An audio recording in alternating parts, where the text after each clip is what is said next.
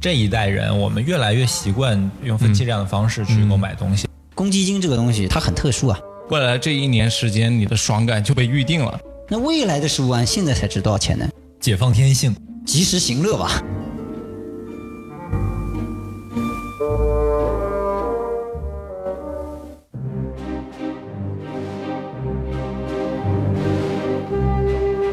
Hello，各位听众，这里是隔壁电台，我是稻穗。我是金融巨鳄老王。哎，这次还老王自己来 了哈。呃，没错，又提到这个浮夸的前缀。哎，为什么呢？这期有点特别啊哎，我们终于要聊聊这个身 份了。哎，我们每次在节目里面卖关子都特别傻，你知道吗？因为对大家都看到了标题才点进 来。对，我们这个要聊聊关于钱方面的一些话题了。对其实之前我们的节目里面呢，都很少聊到这个敏感的话题啊。对，那咱这个为什么呢？这个 都是因为穷啊， 没什么所钱。以，所以这次我们没有钱的两位主播就没有 来，哎，这个老王点题了哈。只有我和刀崔。哎，对，稍微有一点经济收入的话，呃，当然这期我们要聊聊，不仅仅是钱那么简单啊，嗯就是有一些消费行为，其实这几年一直在变，就比如说分期啊、借呗啊、呃信用卡啊之类的各种各样的消费消费行为都出来了，是包括我们的消费观啊，跟消费内容也是有一点改变的，经济基础决 决定上层建筑嘛，是吧？ 上层建筑也在改变，是呃，所以我们这期要仔细来聊一聊，就是我们这一代，我们身边的这些朋友们，他们的这些行为有没有改变，然后有没有受到一些其中的影响啊？呃，所以这一期我们还除了老王之外，还请来了一位巨鳄啊， 是的，呃，我们在准备这一期节目的时候嗯呢，其实是想以一个比较有意思的角度，是所以我们请来了一位金融从业者嗯 Tony 啊、来跟我们一起来分享一下他的经历，然后来用一个金融的视角来解读一下我们日常的消费行为。哎，对，哎，Tony 老师给我们打个招呼啊。 Hello，大家好，我是 Tony 老师啊，不是理发店那个 Tony 老师啊。现在理发店都不叫 Tony 了， 哦，都现在叫也不叫 Tony 老师。 Kevin 了，对，哎都都哎你多了一点啊懂。了哎呦，懂了，Tony 已经过时了。 嗯，哎对，，现在 Tony 都去金融行业了。哎， 那这个我们这期就从我们的消费行为、消费方式、消费内容这几个角度来仔细来聊一聊哈是。首先呢，其实刚刚已经提到了分期。哎你们最近有没有分期呢？又或者说你们长期以来分析的这个内容都是一些啥呢？像我的话，分期可能我会，比如出去旅行的时候，然后嗯花了一笔比较大的开销，然后回来之后就把这笔分期掉。对，就比如说去芭提雅看看了五场成人秀，对，还有去冰岛， 哎还有去东北，哎啊， 哦这都属于隔壁电台要记账的部分啊。 对，这都是出差这些。对，像我的话就是属于科技类电子产品会比较多，哦然后每年可能要换手机啊，然后可能隔个几年要换个电脑啊，电脑然后还有一些游戏换个机哎女朋友啊这 哎 这个可不行。对换个充气的可以。这 嗯，对，那个 Tony 老师呢，你你一般的分析都是一些什么东西？我现在分期的话，这个压力可能主要是在这个房贷这个上面啊，哦这个。是对这个呃，按我们来说的话，确实是一个对这个分期的一个大的压力。就是像我们这些东西，实际上不分期也行，哎，但是房呢必须得分期。对，其实是嗯房贷这个应该说是最典型的一个分期的消费了。对对对，这个也可能是我们父母那一代唯一比较能够接受的对分析对分期内的容。对对对但像我们其他的，比如说我之前买个手机啊，要分期，我买这两千块钱东西你还分期？分期，啊这太不给我们家家族面 子了。是的，是是吧？就是他们可能不太理解，尤其是在用信用卡的时候，花呗他们可能现在还不太知道，嗯但是信用卡里面他一提到信用两个字，他们就慌了。对而且对对万一逾期了，你这个还能不能很在大杭问州题混啊？嗯是的，是的，是是，我们来解读一下吧，这个分析里面的一些内核，呃跟我们自己之前几年来做一下对比就好了。呃，你们上大学的时候有没有想过分析呢？我我上大学的时候是跟你父母的思维是一样 的。就是分析很不好，是吧？哎，对就觉得分期就是要要背上债务嘛，那就觉得这个是很有压力的一件事。而且有时候你会想的，哎，我下次我居然还有一笔钱要花，可是我啥事都没干，但是我还有钱要花那种感觉。哦这种对心理感觉特别不好。对对对对，对，这个感觉是在我有一次也是大学毕业刚不久，然后去吃了请别人吃了一顿饭嘛，嗯原原本计划两百块钱就够了，然后我吃了一顿饭发现六百多块钱，没办法，我只能选择去用花呗了。哦那好像是第一次用花呗，嗯哦然后用完花呗之后分了，我记得当时好像分了六期还是分了十二期，反正挺多的。哦吃一一顿那个烤串儿吧， 后面后面那一段时间就非常的难熬，我就觉得这个月又没干什么，还还个一百多块钱那个烤串儿钱，是啊是啊是啊我又是啊没吃上，是吧？就是觉那得个心里很不爽。 那个烤串儿早就已经进入下水道了，然后 我还要每个月要来支付那顿烤串儿的钱。嗯特别特别不爽，是对对对。那一个分期其实它是有一个变化的过程的。之前我们分析的内容可能就像我刚刚讲的，吃烤串儿你都会选择分期，嗯然后到现在可能电脑会分期啊等等这些分析。你觉得这段变化它背后的原因是什么？呃，我觉得是就是我们消费的承承受能力提高了吧，嗯就是可能我日常的我就承担得起，我就不会分期。嗯然后还有一个可能也是消费观念的转化改变嗯对，因为对现在我们这一代人，我们越来越习惯去用超分前期消这费样的是吧，对，用分期这样的方式去购买东西。因为有一个很好的点嘛，就是正好切中了这些年轻人的一个 需求。我觉得就是他分析的额度啊，往往是大于你那个工资的这个额度的。嗯哦， 对，因为我有很多朋友是这样，收入可能是一个月只有一万块钱，但是他的嗯花呗的额度往往有两万、三万，甚至更多。呃，一般来说的话，他不会花过一万块钱这个水平线。嗯但有对时候他会给自己一个心理预期，万一我生大病了，有急事出现了，那这个花呗就能给我很大的帮助了。对对，对，而且它又不像信用卡那样给别人一个很大的压力，往往有一些短信啊，或者是怎么样会提醒你啊。哦 对 花呗它就是默默的，等到那个时间到了就扣除你的扣除钱就对就 OK 了。对你们会不会就比如说以前是只能花费五百块钱的东西，但是自嗯从有了分析这个东西之后，你敢去买一千块钱的东西吗？哦，就是哦那真的自己、有的自己在心里的那个、嗯对那条线提高了，是是的，是的，是的，嗯很明显，很明显。像你刚刚有提到，你可能会买一些电子产品嘛？对那我也是的，我买那手机真的是越来越贵的，因为知道有分期之后，嗯那像什么京东白条，因为我经常在京东上面买电子产品，那是知道有京东白条这种相当于分期的东西之后，嗯我买的手机从原来的两千块钱的手机，到现在是四五千的手机，就一路在对往上升，因为我知道我这个我可以未来再还这笔钱，对我不用说我现在就要花出去四五千这样子一个很大的一个压力，是，对，那所以的话，就是因为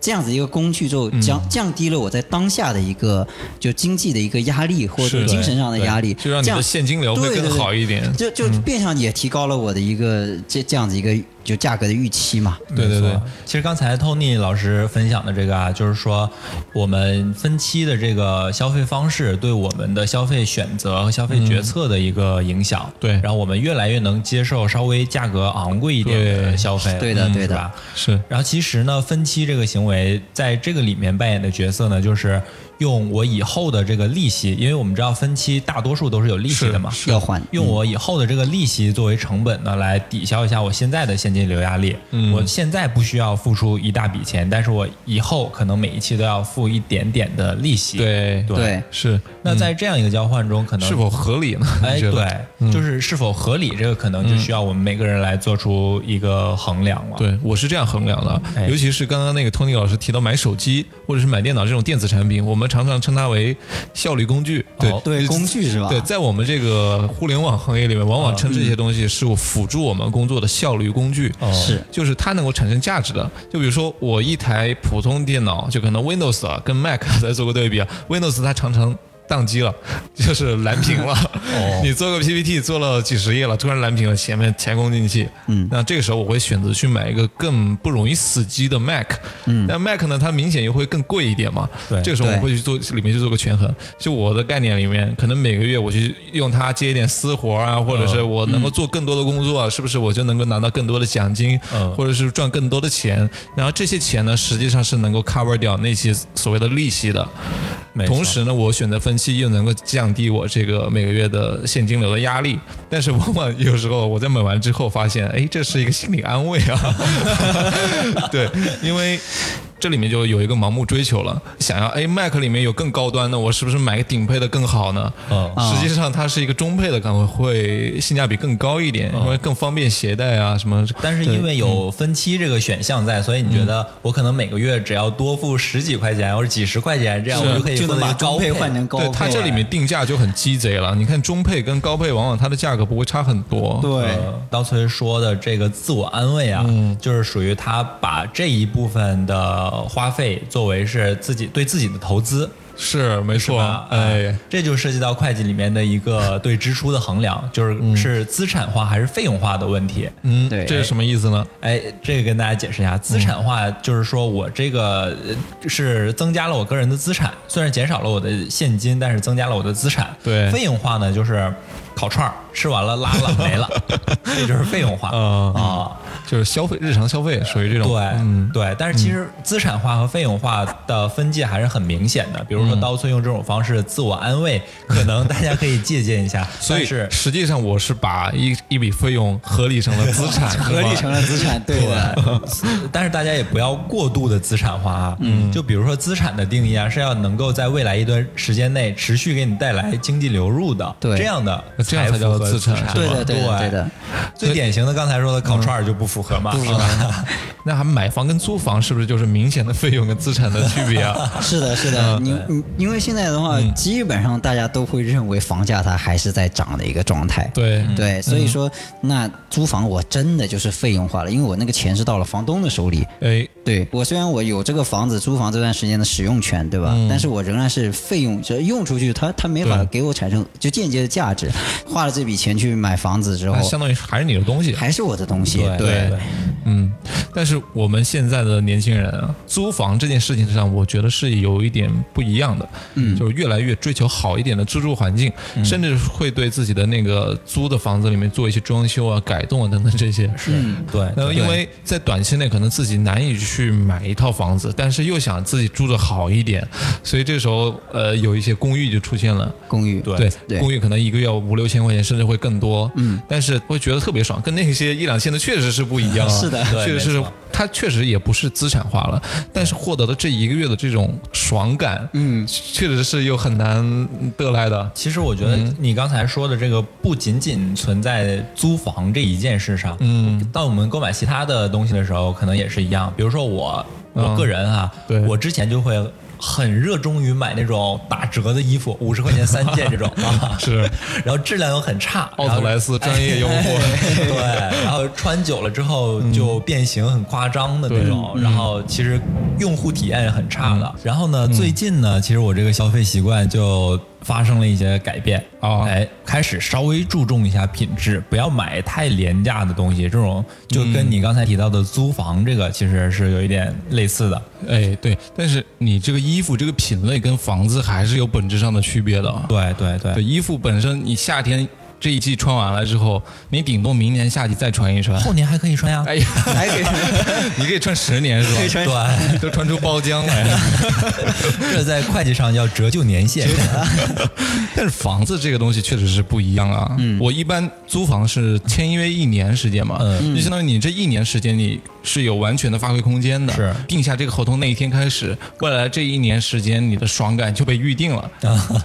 是这种感觉的。是哎但是衣服价格单价比较低的东西是完全不一样的爽感。嗯它这里边的爽感，其实还有一部分就是我们发现，就自己好像还有一个地方可以回去。 这一年我可能至少不用担心我房东会赶我走啊什么的。对对对那我说，哎，我有一点点安定的感觉，稳定啊、稳定定。对这这种爽感，其实你呃，就是就只能说我们这包含在这种感受里边嘛。是对，之前我们那个为什么你要买房那期节目里面，其实也讲到嘛，其实有一些国家的年轻人他们是用租房这种方式来生活的。如果按照你们这个刚刚讲的那些思路来话，他这一切都是费用，那是不是这种行为就是不合理的？你们在你们眼里，这种投资就是非理性的？呃，没有，其实也不能说所有的费用都是不合理的，对因为不可能，你不管是一个人还是一个企业的运行，不可能没有费用产生的，对必要的费用肯定是对有的。嗯必要然后像刚才你说的这个租房习惯和买房的这个观念的差异啊，其实在中国人的观念中呢，有房有地，这个是我们从古代就遗留下来的一个追求吧。对，嗯，对对的，嗯，所以我们中国人观念中更更追求这个东西。嗯，然后像刚才刀崔也提到说，买房和租房的感受其实不一样的。嗯，对，呃，然后另一另一方面呢，你的花费也是不一样的。对这个在经济学或者在金融领域啊，嗯可以用一个伟大的经济学家说过的一句话来高度概 括，就是嗯。一分钱一分 货呃买房这里面是一个叫做延迟满足，啊，对，对，对，一般都是期房嘛，未来可能两年时间你才能享受到这个东西。对或者说你买了二手房，你还得自己重新装修装修啊啊，这个其是实很也烦嗯是要一定要得过一段时间你才能感受到。是但租房子就是一般都是拎包入住嘛。对，拎包入住。 而且像就会酒店式公寓的话，那真的是就对进会去比之较后爽嗯感觉就很好。对对对，是是这样子的，一个这个是分析里面一个比较大的一个东西啊，没对错其实也是 Tony 老师这边刚刚因为讲到买房这个话题衍生出来的。嗯，那其实分析里面还有一个就是分析的长短，哎，哎，对，分析的长短其实短期的有三期、有六期、有十二期， 12期甚至还有二十四期的，嗯，两年，对，但是这里面涉及到那个利息啊，可能有些不太一样。呃，有些东西我昨天晚上也在群里面去讨论了一下这个分期的一个习惯，就有些朋友说，如果是免息的话，免息那那相当于是免费买了这个东西了。对我但是我不太理解这其中的意意思是什么。 不能说是免费吧，嗯呃，如果说是免息，听众朋友们一定要分期去买，为什么呢？为什么呢？因为货币是有一个时间价值的，你现在的一百块钱要比嗯你明天的或者你下个月的、明年的一百块钱都要值钱。当下的钱最值钱。对对当下是钱吧嗯最值对钱。，嗯就是当下的钱是最值钱的。所以对如果你免息的话，也就是说你不用承担利息，嗯你明天付的一百块，你可以理解为相当于今天的九十八块。对，哦，是这样这样我哎就理解了，你是吗明年付的一百块，那可能只相当于你今天付的七十块了。通货膨胀的原因吗？还呃，是可以什么这。样理哦可解以吧这？样，对嗯，就是未来的钱是永远一定是会一贬值的，贬一值直的，呃是哦是来吧？贬值的，是的啊，，这这是一个经济趋势吗？还是说，因为有时候我们也看啊，就是什么汇率啊，它会涨来涨去啊。对，嗯，那也有可能说未来的钱会更值钱啊。为什么会说未来钱一定是贬值的？因为为从宏观上来看，嗯，呃，货币总量是要跟你社会的商品和服务的价值总量挂钩的。哦，然后按照这个趋势来看，你生产的商品肯定是越来越多的，，对，是的，所以，以你的货币会越来越多，嗯，所以就会导致你今天的钱要比明天的一百块钱更值钱。哦对哦，这就能理解了。对我们是刚才是，数额的话就是这样子的一个情况，嗯而且你换做一个角度来理解的话，就比如说我今年拿到这么多钱，嗯我可以拿出去投资啊，投资是有收益率的呀，对吧？那如果我把这钱借给别人，他明天或者说是明年再还给我同样的钱，但是我本来可以拿这钱去投资，会可以获得一部分的收益，对对不对是？那我对本来可以拿回一百一，结果你明年还只给回我一百，这就少十块钱的感觉， 对。所以就你从个人的角度而言的话，也能理解这种货币的贬值， 就对对对。所以现在大家找朋友借钱都说，哎，你去找找借呗借，不要找我借。 对。原来是这个原因。对所以分期的长短你们是怎么权衡的呢？这里面要其实要考虑的因素还蛮多的哎诶。对，嗯呃，又回到这个分期长短的话题。刚才我们也说了，如果免息的话，那一定最长的。最长的，对嗯对，免息要越长嗯越其好。次，在不免息的情况下，嗯，你要偿还的那个借款利息一定是高于折现率的，也就是说，你肯定是不如我现在一次性付完划算划算的，对嗯对因为否则的话银行就亏了嘛，银行是对不对会对嗯做亏本买卖的，对所以呃，你的未来的支付能力能够支撑的话，那你尽量不要分太长，对嗯其实也看商品类别吧。对对，就如如果说买房的话，这个就是另算了。啊因对为买房这个是另外资产嘛，就是如资果产说啊对于对资产的话来说，是不是一定分期长就会更好一点？呃，就是更合我理一点。嗯我我刚才说就是单从我要付出多少钱的这个角度来看啊哦，，就是是钱的这个钱的总量。哎，对，啊对其实我们在生活中不可能只考虑一个角度嘛，对肯定还有对对对很多其他的因就素。是这就是涉及到商品类别了嘛。哎我有时候会买大件的东西，分期长短，我是这样选择的。我是看那个这个利息，我 cover 下来，我能不能接受。当月下来，哦比如说我每个月分期要还的利息是五五十块钱，嗯，一百块钱。那五十块钱、一百块钱，我每个月的消费类别里面有一项是其他消费，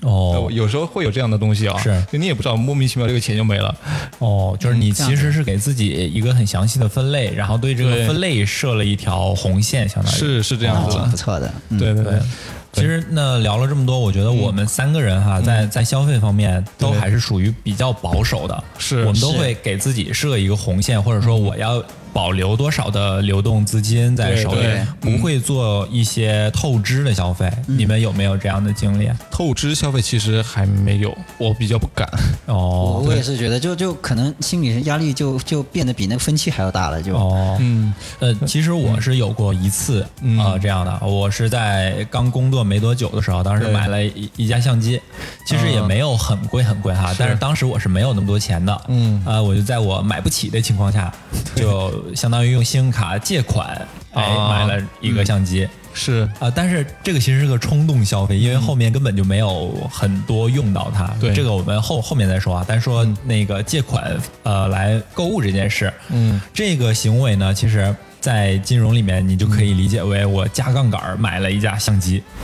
杠杆是什么意思？啊哎就是这个名词听过很多次啊，对，嗯可能挺经挺常高端的，经常听到这个名词嗯。那这个是什么意思呢？就是说，假如我的资金不足以撬动一个项目，嗯然后我就拉了。当然，我的案例里面我拉的是银行哈，比如你银行可以，我可以拉上刀崔，嗯我说我们俩一起买相机，然后我们用这个相机去赚钱。嗯假如这个赚到钱了呢，我们五五平分；假如对没赚到钱，我把你的钱还你，再多付你百分之十的利息。哎，这样哎刀崔是稳赚稳赚不赔的，对对对但是我就相当于我用我少量的现金来撬动了这个大的项目嘛。对，嗯，对，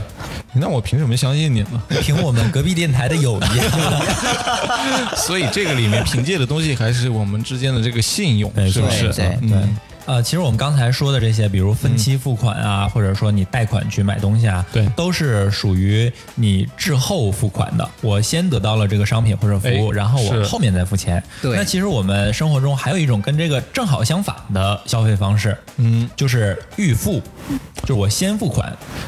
后享受，哎后享受，对，嗯，这个其实我我这样说，可能大家觉得这个概念比较抽象，但是举个例子大家就懂了。比如说我去充值，会员卡哎，对啊，就是充五百送五百。对 对对，呃，我之前还听说那个别人说有一百万怎么投资，然后他嗯说去那个 网咖，别人不是有充一百送一百的活动吗？对， 那充一百万送一百万，投资回报率百分之百是吧？百分之百，可能是现阶段最划算的。对对。对，那这这个确实是预付啊，我刚才没想到，就是会员卡其实也算是充斥在我们生活当中啊。是你们的有没有办过一些会员卡？啊有那多了，什么健身房的这些，那这个嗯啊健身都哦是，会员卡对吧这？都属于是预付对，的，都是预付健的身房我就特别怕充值它跑了，啊，是赚了钱人跑因为这路种了。案例特别多。哦，还有那种理发店也经常发生这种情况，充完了是卡的变黄了。是像这种健身房啊，跟包括理发店啊，有些它的充值卡其实价格并不低的，嗯有可能对让你一次性充个一两千，甚至没错是上万的价格都会有。嗯，你觉得这种方式是合理的吗？就是相当于是你提前把一些什么，比如说价格波动啊，或者什么之类的啊，嗯可能给排除掉了。对，因为我我我能够感受到，就是说有时候我们去预付的一个东西的时候，你会假定说它未来会变贵，啊，对吧？是这样那。就像刚刚说的，它的那种特点就是我先付款，然后再享受服务嘛，对不对？嗯但这个服务我不知道它未来会不会变涨价。是，如果我未来再去付的话，那我就相当于相比起我现在先付好一个固定的价格，然后它未来就涨价了之后，对那相对于我而言的话，我相当于赚了。饥饿营销嘛，对嗯，让是你当下马上就把钱给付了。对嗯对，你有可能觉得，哎，充五百送五百，这一我相当于有一千块钱有的1000的对在在这里面了。但是如果我下个月买的话，就是六百块钱，这个东西我们怎么计算呢？你们会有一些衡量吗？呃，其实这个嗯对于商家来说，嗯他最重要的不是说他因为你收了你五百块钱，然后他要付你一千块钱，不对会，他永远不会支付这一千块钱是。对于商家来说，他收获的是就是短收时间500内的现金流，对，嗯但是对于你来说，你觉得自己是真的是多赚了五百块钱吗？也不会吧？对呀、嗯未必哦，好像对未其必。实因为这个钱你也没办法折现啊。对我又没法把它再兑现，就是再取出来这样子是，嗯对它是单向的，对，你相当于你这五百块钱你是不可能再收回来了。嗯不管你去不去健身房，你已经花了五百了。对对，然后后续你如果每天都去健身房的话，你所享受到的健身房提供的服务，嗯它的公允价值是五百还是一千，这个又是你没办法衡量的。对，所以这个解释权在商家手里，所 以我们作为消费者来说是不可能占到便宜的。嗯，所以就是这个充值卡有时候是不可信的。嗯，我之前充的会员卡基本上都是那种小额的，嗯一般就是买早点，就比如说面包店哦早餐，店啊哦嗯，这这种他说你充一百块钱啊，我送你二十块钱或者送五十块钱，没错，然后你没有每天早上又要吃早饭嘛，嗯，你可能就是唯一要承担就是未来半年时间天天得吃包子。哦 对这个东西，我觉得呃是、是可以接受了。嗯嗯，呃所以就是看消费的内容嘛。如果是对这种你预计你会消费的，那嗯因就是风险就很低。对，嗯，就是内核还是风险，就你对你判断这个风险它的大小，以及你个人能够承担的大小。对，没错，对对对，嗯嗯，只要契合了，你就可以办这个卡。嗯没错。这样说是不是太理性 了点？呃，其实经济学的假设就是每个人都是理性人嘛。对呃如果说从风险的这个角度来讲呢，我想到了一个跟这个有点类似的哈，就是嗯对对冲基金这个东西。哎，这是什么意思呢？哎，对冲基金这个东西啊，我们简单的来理解一下，嗯就相当于说我跟刀崔说了，啊，今就跟天我做交易了。嗯对，今天你帮我，呃你帮我办一件事，我一个月之后请你吃顿饭，哎，但是一个月之后请这顿饭呢，我又不知道刀崔是会选一个便宜的馆子，还是选一个贵的馆子，这怎么办呢？嗯我就今天就预定一家特别便宜的馆子，哎，我就把这个刀崔会选一个特别贵的馆子的风险给它对冲掉了。但是我对冲掉，我要付出什么呢？就是我要今天就把这一顿馆子，一呃，一顿饭的这个钱预嗯付掉。就相当于我牺牲了我短期的现金流，来获得了我在未来的时间内会以一个较低的价格获得一项资产，哦，有点跟我们刚才提到的信用卡消费正好相反。是嗯对是的对是的对对，那那我的那个对这个预付这个理解啊，那可能就还不是这个对冲这个角度了，嗯我可能会把它更就更理解为像是我们常说那个虚拟货币这种东西啊。哦，比特币哎，对对对，非常像，非常像这。也是最近的一个热点话题。是的，嗯一是直都很热的，呃，一直对， 那它为什么像比特币呢？我就就举其中几个点吧。嗯啊首先，比如说你预付哦，对你交的钱还是一个。就运营商，那他们是由一个团队或者是呃，比如说某个区块链的这个开发的这个 team，他们对来就是弄这么样一个这个交易的一个市场。嗯那我把钱放进去，然后换了一个这样子一个虚拟货币。像我这个预付的话，那我也相当于是我把钱交给这个商家，然后换了他，比如说会员卡里边某个值啊或者怎么样的，对对吧？那就他相当相于就是嗯花五千块钱买一个币，对，买了一个币，嗯或者买一个就是虚虚拟价值的一个会员卡里边这个价值嘛，对对有不点像对？以前游戏充点卡，哎哎，十块钱换一千点，是的，对是 的，对很像，很像。接着就是，嗯，那我预付，我肯定是未来再就是进行一个享受或者是交易哎对交易嗯。但这个交易呢，又是在它这个内部交易的。你比如说比特币，我是跟这个比特币的其他持有的下家，我跟他们去交易。嗯那我比如说我理发店，我先预付一个钱，对吧？那我以对后还是在这家理发店理发呀，嗯对吧？这个这个又很像。那么它跟那个虚拟货币可能唯一不太一样，就是它没法反向的回来。是哦我对把它折现了，没对头，没没法折现。我把比特币卖给下家之后，他可能可以给我支付美金或者是人民币，嗯甚但至是这个比特币涨价了，你还可以获更多钱，嗯对我还可以是获 利。但是我如果去理发店，我这会员卡充值，我充完之后，他好像没办法给我再折现回来。 是我我我觉得这个其实给我一个新思路啊，以后我们搞一个区块链 理发店，我们我们可以搞一个那个所有平台的会员卡公开交易市场。 哎，这个可以有，这个可以有。对，呃，我觉得理发店里面还有一个风险啊，比方说啊，我我这家理发店或者是早餐店，它的厨师跟他的理发师呢是固定的。我先一开始假设，我就嗯特别喜欢吃这个厨师给我捏的包子，我就喜欢 Tony 老师给我剪头发，但是我充了一年的卡。嗯，未来这一年时间，Tony 老师离职了，去干金融了，嗯 然后换了 Kevin 老师给我剪，然后哦 Kevin 老师剪的话技术不行啊，这是我提前之前没有预测到的。嗯对，吃包子呢，又换了一个厨师，呃不是老王给我捏了，是马乐给我捏了， 哎，又又不行，又不好吃了，是不是？或者是包子里面的馅儿变少了，呃，那这个算不算是一种呃不平等的交易呢？我觉得这个可以这样理解，嗯比如你购买了一年的包子，或者你购买了一年的理发服务，对那其实就跟我说我购买了一年的股票是一样的。你说的这个哦包子的口感下降了，就相当于我股票贬值了嘛，哦是吧？就相当于你这个投资它的公允价值在以后的期间内下降了，但是这个东西必须是得你购买方承担的一个对风险，对，嗯，你这就个还是钱已风经险。付过了，所以这个风险只能你来承担。那有些不良商家就是这 样， 哎，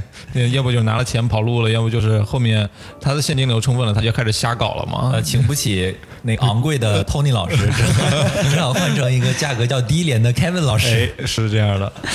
其实我们刚刚聊到分期跟那个借用啊，包对括那个呃各种借呗啊之类的这种东西，其实还有一个消费方式嗯在现在也慢慢的开始流行起来， 就是租东西。嗯，我不知道你们有没有租过，呃，我在读初中的时候吧，嗯租过那种又是三十多年前的陈年往事啊 了。没有五年前 才，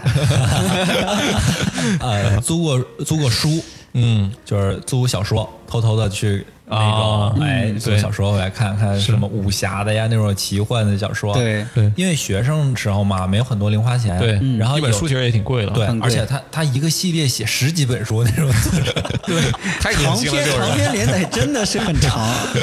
嗯买不起，而且你买了看完了之后你又没地方放，老师对发现了又没收，对那个时候还没有电子书啊哎嗯对对，就所以说我们上学都是在哪个年代还没有电子 书， 所以我们就就会选择租这样的一个方式，啊嗯哎是很我便宜，可能一块钱租一本儿，然后啊租一个星期一本书，回来一个嗯对星期看完再还回去。啊是你说租书，倒让我想起来那个我小时候租的倒不是书了，是光盘，就哦是看光盘看动画片啊什么的啊 这种。啊，吓死我了！我以为你要说什么，原来是动画片呃啊。，那个东西还不真不能做。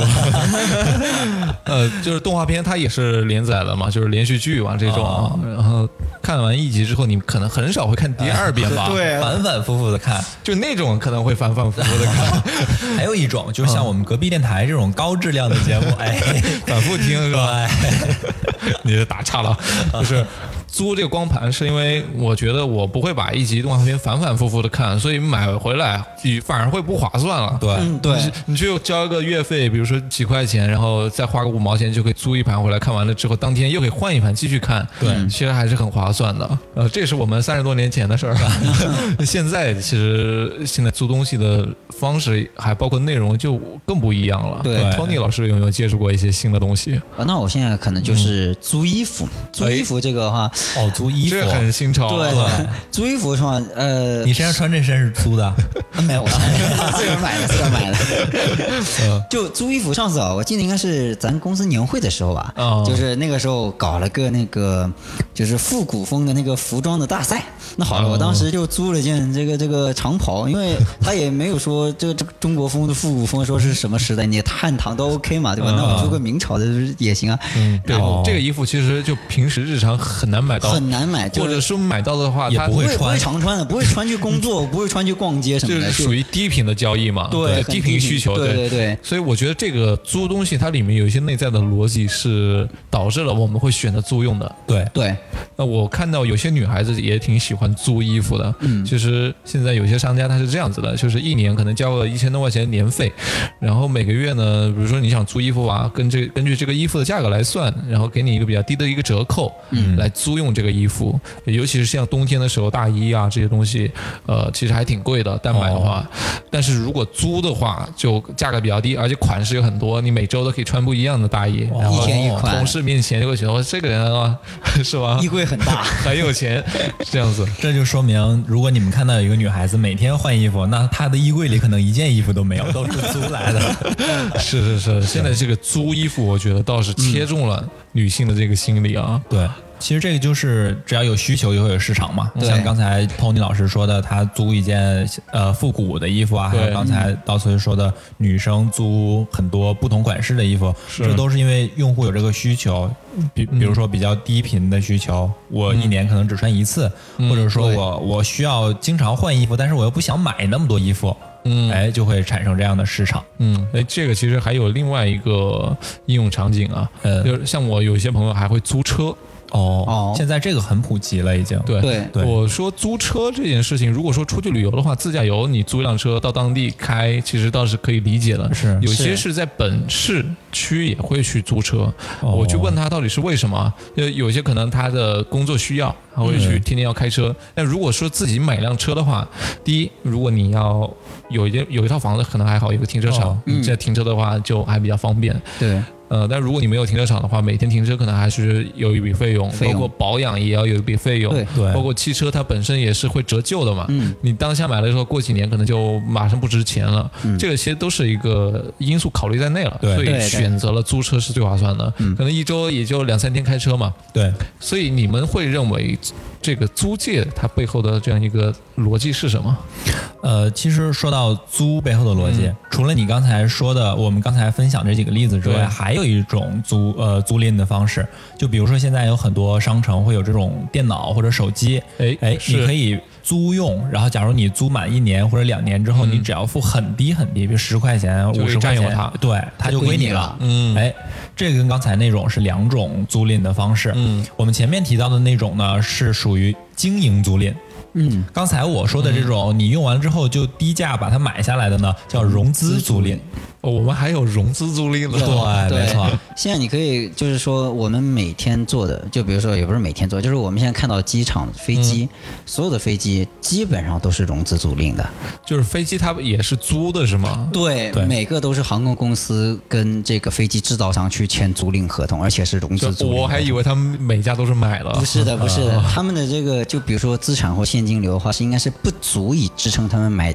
这么多架飞机的。哦，对，所以说银行就是帮助这些飞机的这个这个航空公司啊，去跟飞机的制造商去签租赁合同，对，是这样的。所所以我们日常生活中接触到的融资租赁还蛮嗯多的，非常没错多，非常多啊。嗯，其实刚才说的这两种租赁呢，第一种它真的是租。因为我租完用这个东西，我就还回去了，对吧？对我就付一个我使用的费用就好了费用。嗯，那第二种呢，其实它的本质是贷款，是融资，嗯，不是租赁。为什么这样说呢？是我把这个东西租过来之后，我付的钱，嗯，其实是要高于我买这个东西花的钱的。比如说我租一架，呃，我 租一架飞机，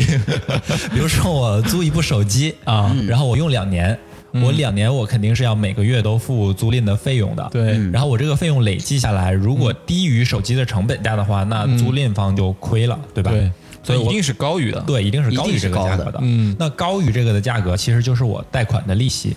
嗯，你就可以把它理解为你去银行贷款，然后贷款之后去买了一部手机，嗯，然后你每个月都要还给银行钱，但是你付的钱的总额一定是要高于你直接去买一个手机的钱的，对，对对？吧？哦，这个能理解了，所以你付出去多的这部分钱，嗯你多付给租赁公司这部分钱其实是利息费用。嗯哦，哦，是这样的，是这样，这个其实跟我们刚说的那个分析倒还有一点点不一样啊，不一样是在于所有权转移的时间不一样。我们分期款嗯呃分期购买是向银行贷款，然后直接买过来，这个东西就归你了。对，对，然后这种融资租赁呢，它是会在融资最后租赁期结束的结时候束的时才候归你才归你，哎这个对所有对权才归对。你之前你一直都是使使用权而不是所有权，就这是是样的。它这里面存在一个风险，就是万一哪天你还不上了这个东西，马上得还给他。哎对对对，是会存在这样的情况。嗯，是这样子的。对对我们刚刚大多讲的是这个融资租赁嘛，对吧？对那如果我们是这种经营租赁，那我们也不用说这么经营租赁这样的一嗯对嗯个词，就是我们是比如说像租衣服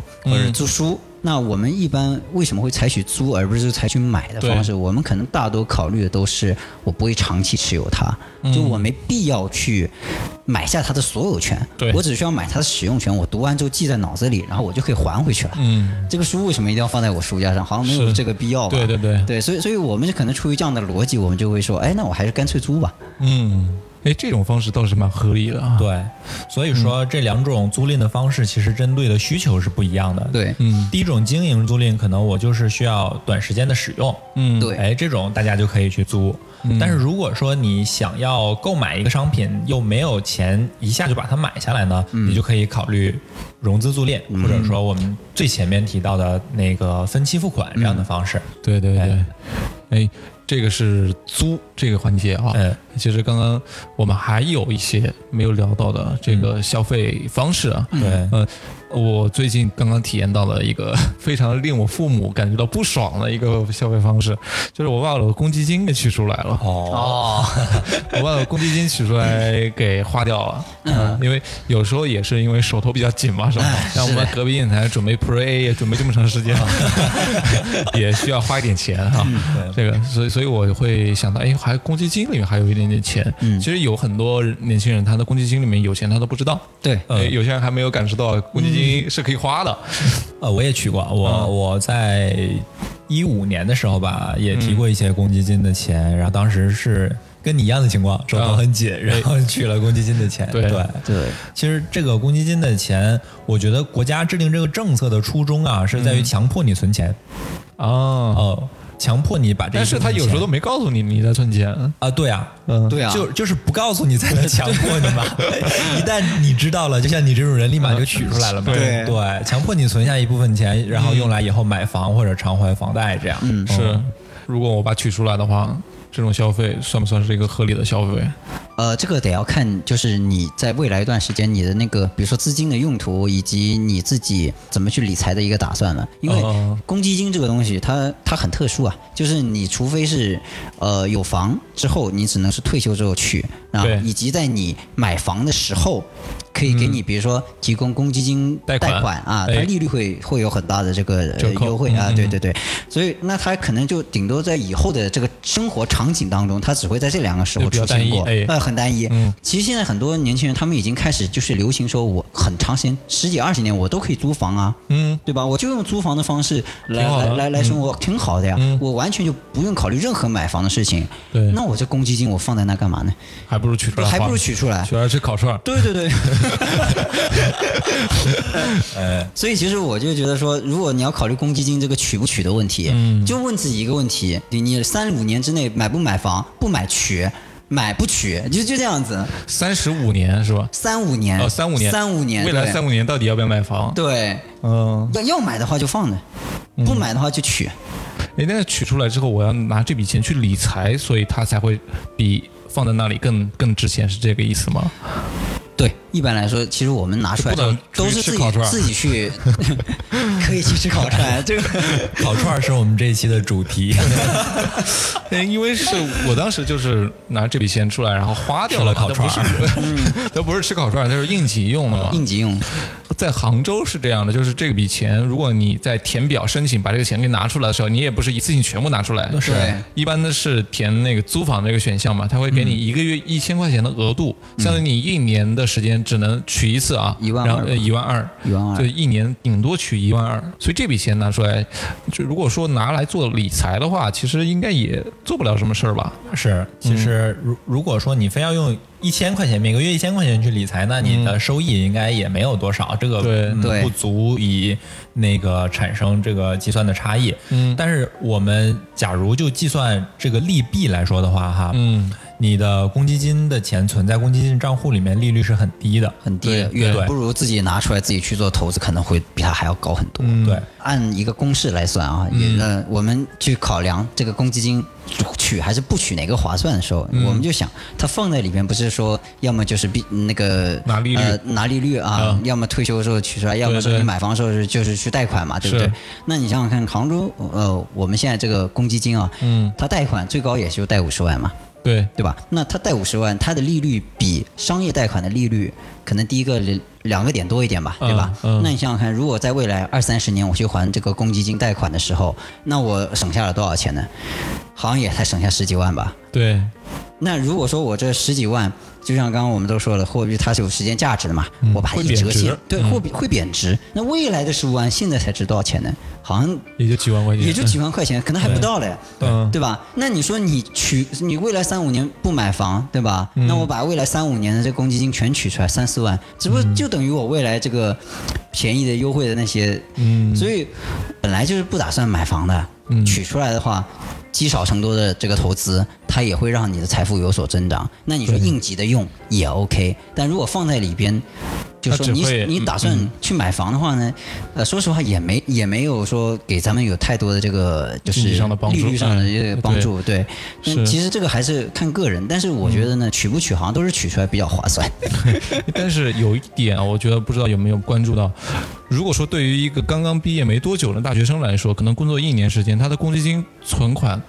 再存的话，他也不会存多少的话，是除非你是的工资非常非常高。是，对，以这个时间节点来说，比如说他才二十三岁，刚毕业，他要决定未来三到五年买不买房，实际上这是对他来说是一个非常大的一个可能很模糊的一个决策，他很难决定的。但是如果说像我们这种工作了有四五年时间的人，这个时候来推断我三未来三五年要不要买房，实际上这个答案会很清晰了，嗯很嗯对清晰，有点清晰了。大部分的情况其实是要买房的。那如果说你这个时候要把它取出来去做理财的话，心理压力其实还是蛮大的。对，嗯，你刚刚说的这个选择的话，实际上它的适用度倒不是特别高。 对嗯对，这个也是我觉得公积金这一点，我们能聊的也其实是比较有限啊。是对，嗯其实这个跟个人的需求的弹性很相关性很大很大。对，就是它的利益牵扯是比其他的消费方式要更复杂得多对，更复杂的，对你要去做很多的决策。对，就刚刚我们说了这么多消费方式跟那个消费内容啊，其实最后离不开一个词叫消费观。嗯哎，我们的消费观是改变了很大，所以才导致前面消费方式跟那个消费内容的不一样嘛。对，这些年从大学到现在啊，我我的消费观是改变了非常非常多。啊嗯就是大学的时候，也首先也是非 常穷，每个月生活费就那么点儿，然后你找家里嗯就那么要的话，两三万 那比现在挣的还多。 花完了之后也不太好意思找家里要嘛，所以省吃俭用啊还是挺挺那个的。现在的话，我就有一点趋向于去买那些可能比当下的这个收入啊稍微有一点点高的。那一些价格的一些东西了，我会趋向于买这些高品质的东西，哦就不想去买那些走量的，然后低价，就是这样的生活方式，对我觉得就有点不太舒服了。嗯呃，往往这个时候你会承担更多的就是质量上的一些风险，也会让你的生活会很不舒坦。嗯对，对，你不知道你们的消费观有没有什么改变？呃，对于我来说啊，我觉得就是解放天性 啊，就是嗯我我现在越来越会舍得花一点钱在我嗯喜欢的东西上面，嗯，而不是说觉得啊这个东西贵，这个东西没嗯有必要、就不买。以前确实上学的时候，就像刀崔说的，每个嗯月只有那么。两三万是吧？ 花光就没有了。那你就现在是每个月收入十几万是吗？ 就就不会说那个这个东西我很喜欢，因为喜嗯欢才买，对，而是而是会因为必要才买。就是以前是实用主义，对对对对对，非常现在是利己主义，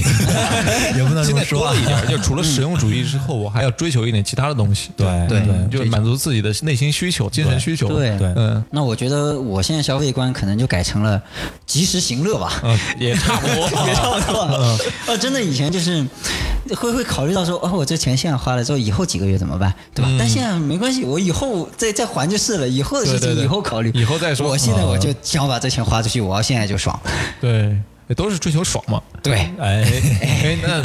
我们三个是男生啊，可能无法代表所有人的这个消费观啊。对对就是还有一些女孩子的消费观跟我们还是蛮有一些差异的。对哎，你们接触到女孩子的消费观是怎样？我们男生可能在消费上更理性，哎，就是虽然我现在已经很少考虑必要性了，但是还是会考虑这个东西如果没理有性必要，然后对又很贵的话，我就舍不得买。我对嗯有点对排斥的。对，但是女孩子她们考虑的可能跟我们不太一样。嗯，就比如说我们家那 位。哎，我们在讨论一个东西要不要买的时候，我说这个有点贵，她说可是好看呀，哎， 这这是点睛之笔了，是吧？对这个是哦没错，这个这个深有感触。哎、深有感触是吧？ 对哎、对，可能他们就是跟我们考虑的点嗯就不太一样。有一阵子我我那女朋友，我这说话得小 点声儿。那个女朋友 啊，我我女朋友就是在淘宝上逛的时候，会看跟她的收入比起来，可能差十倍二十倍的哦包包，我就会很慌。 哇，因为我们买电脑或者买一些电子产品，虽然说它是有一点贵啊，对嗯但是你的工资是能够 cover 掉的，。对对但是这个东西就是你可能一个月工资就无法承受的那些东西，而且要高出很多很多的嗯对。那这个我觉得是我们消费观完全不会出现这个东西的。对，没错。哎，其实说到这个，我想到一个嗯真实的笑话啊，啊我女朋友的一个女性朋友啊，有一也次是跟你的她女朋友说，是吧？ 不要说出来啊、有一次跟她说，你知道吗？我在大街上看到了一双香奈儿的鞋，特别的丑。然后她就把这双鞋的照片发给了我女朋友。嗯，结果我们俩一看，当时就笑的不行。嗯，因为你知道她发的是什么的照片吗？是安德玛的。哦，那个标志很 像香奈儿是吧？然后呃，这个不是就是重点啊，反过来了对对， 就是正就是重点是我之后在很多场合把这个当做笑话讲给我的朋友们，发现都行不通。为什么呢？ 因为讲给男生，他们不知道香奈儿的 logo 什么样；讲给女生，他们不知道安德玛的 logo 是什么样。只有你跟你的女朋友同时出现，才能达成的默契。对，所以就就是验验证了我刚才说的，男女会把钱花在哪儿这个差异消费其差实异是对，挺这大的。没错没对错。我们现在刚刚说的这么多，其实都反映出我们三个人生活上的精打 细算。也反映出我们三个人一直都这么穷。嗯就是最后说个题外话啊，你刚刚说了男女的消费差异啊，有时候我们男生是理性的，刚刚也提到，女嗯生是感性为居多。但是男生给女生送礼物的时候呢，是出于什么样的考量？哎， 哎，这个就其实很复杂了。啊对，比如说老王之前跟我说了一个很有意思的， 啊，就给给女孩子送包。对，哎，你是从理性的方面去买包，然后以一个感性的方式去送包吗？不是，是从一个感性的方式去买是是买包包，理性的方式去送包。哎，这个怎么解释解 释？哦，是这样，嗯，就是一个包，当然对不是便宜的包了，哎， 就对于我来说，我觉得很贵，是嗯然后又不实用。你想，它能装什么呀？就装一个手机，装一个工牌，装个地铁卡这种东西，就没了。哎，对，又很小，又装不了很多东西，，嗯对，又很贵。哎，而且你已经有了，嗯所以你再要买同样的用途的，但是我就觉得不是很实用，嗯啊所以你就是觉得综综上，呃，综上，我就觉得为什么还是要买呢？嗯讨女朋友一个欢心嘛，嗯，就是这个钱，其实你花的成本不在于你得到了什么东西上，对而在于你得到了你女朋友开心嗯很长一段时间的开心这件事上。这样来说，其实感情是没有呃是无法用价值来衡量的。对。嗯哎那我解读一下老王说的这个背后的意思啊哎，一段时间的开心，注意他用了一段时间，对，下一段时间的开心要用下一个包来解决。 对 你想想啊，这一段时间内，男女朋友之间交往可能是有一些争吵啊等等这各各个方面的一些因素在内的。嗯如果你给他买了一个东西的话，可能会啊，对减少这方面的争吵，或者说你在那个两个人交流的时候可能会更顺畅一点，嗯哎，可能会更在意你一点点，下次也会给你买礼物，这样你们俩都会很开心，在这一段时间之 内。不要总强调一段时间，一段时间， 这一段时间的弹性很大。哎，这个是很关键的点，就看嗯你们送的这个包到底值多少钱了。 呃，其实不说，不要说这么具体哈。嗯，我们赚了钱是为了什么呢？还不嗯是为了追求生活的幸福、安逸、快乐这些精神上的东西。嗯但是你把这个钱花出去了，这个目的就已经实现了。嗯，对，不是说去教唆大家一味的消费，但是也不要一味的攒钱。嗯，嗯，就是得用合理的方式、合理的用途，没错然后就把这个钱给消消耗掉。啊没错嗯，对对对。那这期我们也不多聊了哈，老王跟这个 Tony 老师提供了一个非常多的我们电台之前从来没有的一些干货性的建议啊、嗯啊。那这期就到这里啊，我是刀崔， 我是老王，我是托尼老师，哎好，谢谢大家，这里是隔壁电台，再见。再见，再见。